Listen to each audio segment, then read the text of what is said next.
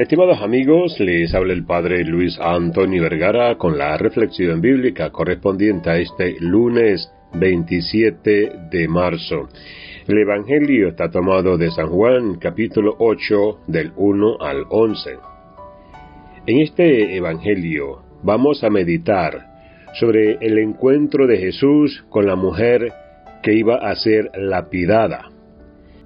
Por su predicación y por su manera de actuar, Jesús incomodaba a las autoridades religiosas.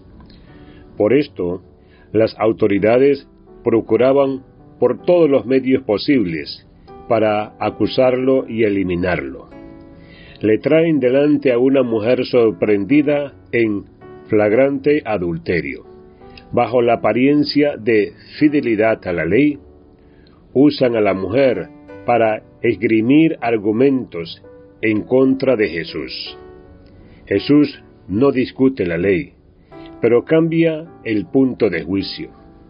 En vez de permitir que ellos coloquen la luz de la ley por encima de la mujer para condenarla, les pide que se examinen a la luz de lo que la ley les exige a ellos.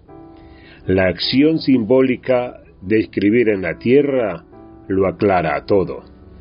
La palabra de la ley de Dios tiene consistencia. Una palabra escrita en la tierra no la tiene. La lluvia o el viento la eliminan. El perdón de Dios elimina el pecado identificado y denunciado por la ley. El gesto y la respuesta de Jesús derriban a los adversarios. Los fariseos y los escribas se retiran avergonzados, uno después del otro, comenzando por los más ancianos. Sucede lo contrario de lo que ellos esperaban. La persona condenada por la ley no era la mujer, sino ellos mismos que se pensaban fieles a la ley.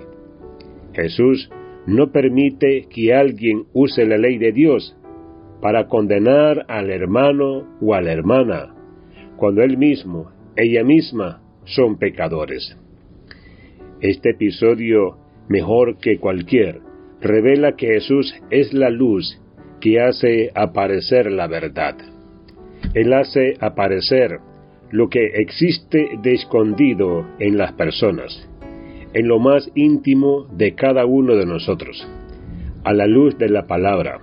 Los que parecían los defensores de la ley, se revelan llenos de pecado, y ellos mismos lo reconocen, pues se van comenzando por los más viejos, y la mujer, considerada culpable y merecedora de la pena de muerte, está de pie ante Jesús, absuelta, redimida y dignificada.